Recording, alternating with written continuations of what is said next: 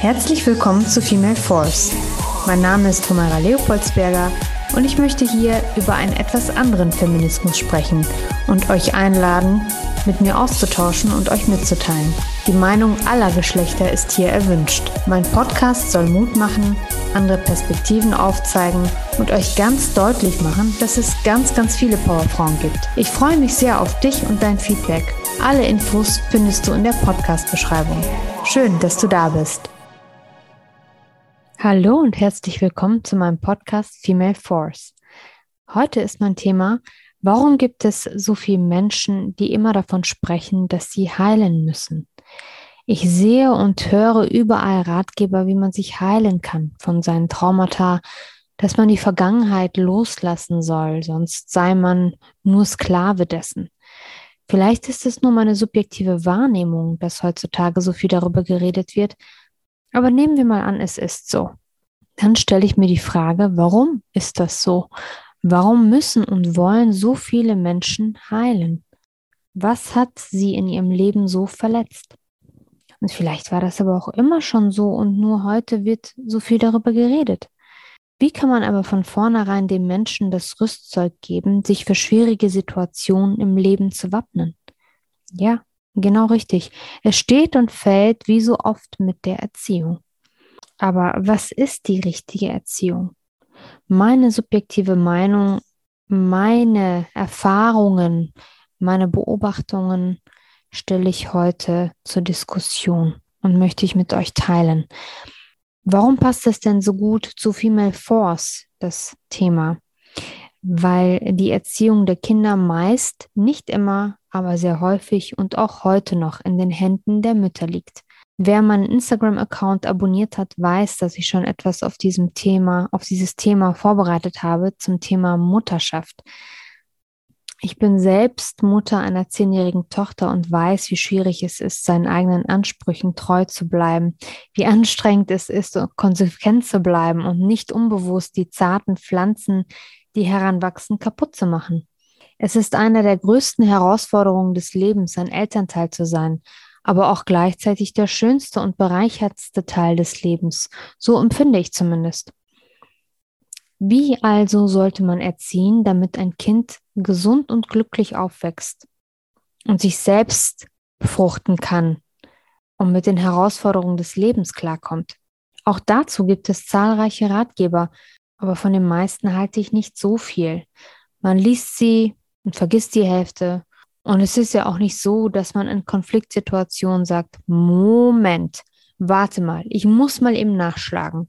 Natürlich gibt es auch tolle Ratgeber, die man lesen kann, aber ich finde eine grundsätzliche Einstellung und intuitives Handeln viel einfacher als konkrete Anweisungen in speziellen Situationen, weil Kinder sehr unterschiedlich sind und die Eltern die Personen sind, die am besten einschätzen können, was das Kind für ein Bedürfnis hat. Ich finde zum Beispiel Jesper Juhl oder Gerald Hüther sehr gut nachvollziehbar. Das ist für mich Erziehung mit gesundem Menschenverstand. Ich lese sehr gerne und informiere mich, aber manchmal denke ich mir, ich brauche nicht für alles einen Ratgeber, eine Studie oder einfach irgendjemand, der mir das sagt, wie ich es machen soll. Gott sei Dank haben wir auch alle ein Gehirn und ein Herz und das sollten wir ab und zu benutzen. Das Gebiet zwischen den Ohren ist schließlich kein Brachland. Man darf es gerne ab und zu benutzen. Ich glaube, es ist mit Beginn der Schwangerschaft wichtig, eine Bindung zum Kind aufzubauen, mit dem Kind zu reden, sich auf die Geburt zu freuen und sich und somit dem Kind etwas Gutes zu tun. Sich einfach wohlfühlen in seinem Körper und seiner Haut. Wenn man bereits während der Schwangerschaft gestresst ist und nicht zur Ruhe und Entspannung kommt oder dafür sorgt, hat man womöglich ein bereits gestresstes Kind im Bauch und auch nach der Geburt. Klingt so simpel, aber alleine dieser Punkt ist für viele nicht einfach zu bewältigen. Ich selbst kann mich an stressige Momente während meiner Schwangerschaft erinnern, aber auch Tage, an denen ich mir bewusst Ruheinseln gegönnt habe. Das Kind, das auf die Welt kommt, sollte man bedingungslos lieben. Ein selbstverständlicher Satz, der einem leicht über die Lippen geht. Aber wie ist das, wenn man ein Kind hat, das sehr unruhig ist und schreit oder man selber eine postnatale Depression hat? alles schwierige Situationen. Mein Gefühl äh, zum Beispiel hat mir entgegen den ganzen Empfehlungen im familiären Umfeld gesagt, lass dein Kind nicht irgendwo rumliegen, wenn es schreit. Wenn es weint oder schreit, dann braucht es deine Nähe. Entweder es ist hungrig oder durstig, hat Blähungen, eine volle Windel oder will einfach nur deine Nähe. Ich habe es nie verstanden, wie man Babys einfach schreien lässt, damit sich die Lungen besser entwickeln oder so ein Quatsch. Oder damit das Kind nicht zu anhänglich wird und man dann seine Bequemlichkeit hat.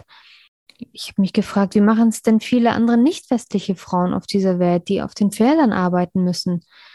Die haben meist ein Babytragetuch und das Kind immer bei sich und keine Probleme. Es gibt ja auch verschiedene Phasen, die man durchmacht, und zwar beide gleichermaßen, Eltern und Kind. Die sogenannte Trotzphase ist gar nicht so lang, wenn man konsequent ist und dem Kind immer wieder klar macht, dass man es liebt und dem Kind erklärt, warum man es macht.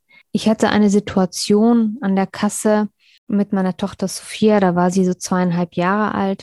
Und es war bei uns Tradition, dass sie immer die Einkäufe aufs Band gelegt hat, mir geholfen hat und dann habe äh, die Kassiererin kassiert. Nur an diesem Tag war die Schlange sehr lang und ich wollte aus Rücksicht nicht zu lange die anderen warten lassen und habe das schnell selber gemacht, bezahlt. Und Sophia hat das gar nicht gefallen. Die hat gesagt, ich soll alle wieder aufs Band legen und das ganze Prozedere nochmal von vorne, habe ich gesagt. Nein, das geht nicht. Du siehst ja, was hier los ist. Außerdem habe ich schon bezahlt. Das nächste Mal kannst du es wieder machen. Das hat sie nicht eingesehen. Und dann hat sie angefangen, sich auf den Boden zu schmeißen und wütend zu sein und ein bisschen rumzuschreien und rumzumeckern und sich ja zu äußern darüber, dass äh, ihr das überhaupt nicht gefällt. Und dann habe ich gesagt, so Sophia, jetzt stehst du bitte auf, wir gehen jetzt nach Hause, wir fahren jetzt und habe meine Hand hingestreckt. Bin auf ihre Höhe gegangen, habe versucht, das nochmal auf ihrer Höhe, auf ihrer Augenhöhe zu sagen. Hat alles nicht funktioniert, weil sie lag ja auch auf dem Boden und ähm, wollte einfach nicht mitgehen. Ja, das ähm, Ende der Geschichte war, dass es eine gute Viertelstunde ging. Ich zwischendurch immer aus dem Laden rausgegangen bin und gesagt, Sophia, ich gehe jetzt, komm. Ich war außer Sichtweite, aber es ist hier nicht eingefallen, mir nachzugehen. Also habe ich dann immer so ein, zwei Minuten gewartet, bin dann wieder hin, habe ihr meine Hand hingehalten. Sie wollte nicht, bin wieder gegangen. Ein älterer Herr hat das aus der Ferne beobachtet mit verschränkten Armen und am Ende, als ich dann dann hingegangen bin und ihr wieder die Hand hingestreckt habe, kommst du jetzt mit? Ja. Und dann hat sie, ist sie aufgestanden und ist mitgegangen. Er hatte gesagt, Respekt vor ihrer Geduld. Ich musste innerlich lachen. Ähm, aber ich habe das schon verstanden, was er meint. Aber in dem Augenblick ähm, war mir gar nicht bewusst, was da passiert ist. Weil es gab nur diese eine Situation, wo Sophia trotzig war und sich auf den Boden gelegt hat. Also ich habe es einfach intuitiv geschafft, äh, das Richtige zu tun, nicht nachzugeben, konsequent zu sein, natürlich auf Kosten äh, von anderen Mitmenschen, die das mitgemacht äh, haben, aber die hatten auch Verständnis am Ende. Aber das hat sie nie wieder gemacht. Sie hat verstanden, das bringt bei Mama nichts. Ich kann so viel äh, rumschreien, äh, wie ich will und auf dem Boden mich wälzen. Bei Mama hilft es nicht. Und das war's dann. Und da so hatte sie eine sehr kurze Trotzphase. Jetzt bleibt das Kind natürlich nicht ähm, ja immer so süß und klein und so nonverbal, sondern lernt sich irgendwann zu äußern, wie ich das eben gerade beschrieben habe, und widerspricht. Er hat sogar seinen eigenen Kopf, man stelle sich vor, seine eigene Meinung. Was passiert denn dann? Also dann hat bei mir das anstrengende Diskutieren begonnen. Und es ist manchmal echt super lustig, manchmal aber auch sehr anstrengend.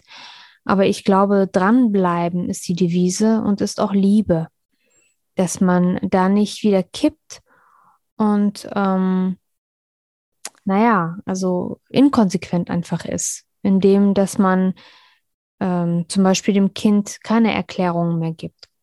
Hm? Kinder brauchen Rituale und auch Grenzen, aber immer mit Erklärungen und nicht mit Befehlen. Nach dem Motto, weil ich das sage und Punkt. So fühlen sich die Kinder ausgeliefert in einem System, was sie nicht verstehen. Das Warum ist für Kinder immer sehr, sehr wichtig. So lernen sie auch selber nebenher eine gesunde Diskussionskultur. Kinder brauchen auch unsere aufrichtige Aufmerksamkeit. Wenn ihnen was auf dem Herzen liegt und nicht eine halb abgelenkte, ins Handy schauende Aufmerksamkeit oder tatsächlich mit den Gedanken nicht ganz dabei sein. Kinder spüren das noch mehr als Erwachsene. Kinder hören auch sonst irgendwann auf, sich den Eltern anzuvertrauen, wenn sie keine Aufmerksamkeit kriegen oder ihre Ängste und Sorgen nicht ernst genommen werden. Fehlende Empathie oder sich sogar lustig machen über ihre Gedanken ist nicht gut. Vertrauensmissbrauch ist einer der Dinge, die eine Eltern-Kind-Beziehung und auch zukünftige Beziehungen nachhaltig schaden kann. Wenn anvertraute Dinge unbedacht weitererzählt werden, ist das für die Kinder ein Skandal. Man selbst hat es gar nicht als so schlimm erachtet.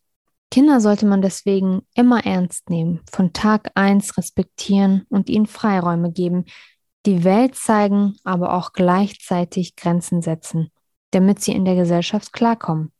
Was meine ich damit? Freiräume geben heißt für mich, ihnen gerne auch mit zwei Jahren ein scharfes Messer in die Hand zu geben, um Champignons zu schneiden. Oder sie einfach mal im Park laufen zu lassen, ohne ihnen hinterherzurennen. Auf Bäume klettern zu lassen, auch wenn sie fallen, kein Drama draus zu machen. Oft ist es halb so schlimm. Es ist viel wichtiger, dass Kinder sich trauen und Selbstbewusstsein erlangen, als wenn sie ständig gehemmt sind und Angst haben. Die Welt zu zeigen mit all den Sinnen ist gerade für die frühkindliche Entwicklung total wichtig. Gewürze riechen und erkennen, verschiedene Obst- und Gemüsesorten ausprobieren, malen mit den Fingern und den Füßen, einfach die Natur erkunden, schöne Musik hören, gute Bücher vorlesen, wie die alten Klassiker Astrid Lindgren und Michael Ende, die die Fantasie fördern. Wobei aller Freiheit sollte das Sozialverhalten nicht zu kurz kommen, damit sie auch in der Gesellschaft klarkommen. Ganz einfache und selbstverständliche Dinge wie Bitte und Danke, sich entschuldigen, richtig grüßen und auf andere Rücksicht nehmen, hilfsbereit sein. Das sind wichtige Dinge, die heutzutage immer mehr abnehmen. Wenn Kinder so oder so ähnlich aufwachsen, mit einer wirklich bedingungslosen Liebe, mit viel Aufmerksamkeit und viel Freiheit und gleichzeitigem Grenzen, mit wärmenden Ritualen, wie jeden Abend ins Bett bringen und kuscheln und lesen, mit überhaupt viel Kuscheln und körperlicher Nähe. Wenn man es schafft, ein Kind Selbstvertrauen in die eigenen Fähigkeiten zu schenken und somit den Glauben an sich selbst und daran alles zu schaffen, was man will, dann hat man wirklich eine Stadt erbaut, im übertragenen Sinne dann hat man viel geschafft. Resilienz für alles, was da noch kommen möge. Kraft und Stärke, Liebe und Hingabe, weil es das ist, was sie erfahren haben. Dann ist fast jede Verletzung, die im Leben auftaucht, tragbar. Und man muss nicht so viel heilen. Erst wenn man Mutter ist, weiß man, was es bedeutet. Man stellt es sich natürlich vor, aber es kommt nicht mal in die Nähe dessen, was einem wirklich bevorsteht. Das gilt für Mütter wie Väter zugleich. Väter, die sich sehr in die Erziehung einbringen oder gar alleinerziehend sind, stehen vor den gleichen Herausforderungen. Es ist bei allem Stress, den man hat, eine der spirituellsten Erfahrungen, die man im Leben machen kann, weil die Verbindung zu Eltern und Kind so rein und natürlich ist. Es ist die vollkommene Liebe und eine Bindung, die ein ganzes Leben lang hält, wenn man alles richtig gemacht hat. Ich wünsche mir mehr solcher Verbindungen auf unserer Welt und dass wir somit unseren Seelenfrieden und unsere Stärke finden. Ich freue mich, wenn ihr nächstes Mal wieder dabei seid. Bis dahin eine schöne Zeit. Eure Humaira. Danke, dass du heute dabei warst. Falls du ein Wunschthema hast oder dich austauschen möchtest, sende mir gerne eine E-Mail. Die Infos findest du in den Show Notes. Bis zum nächsten Mal.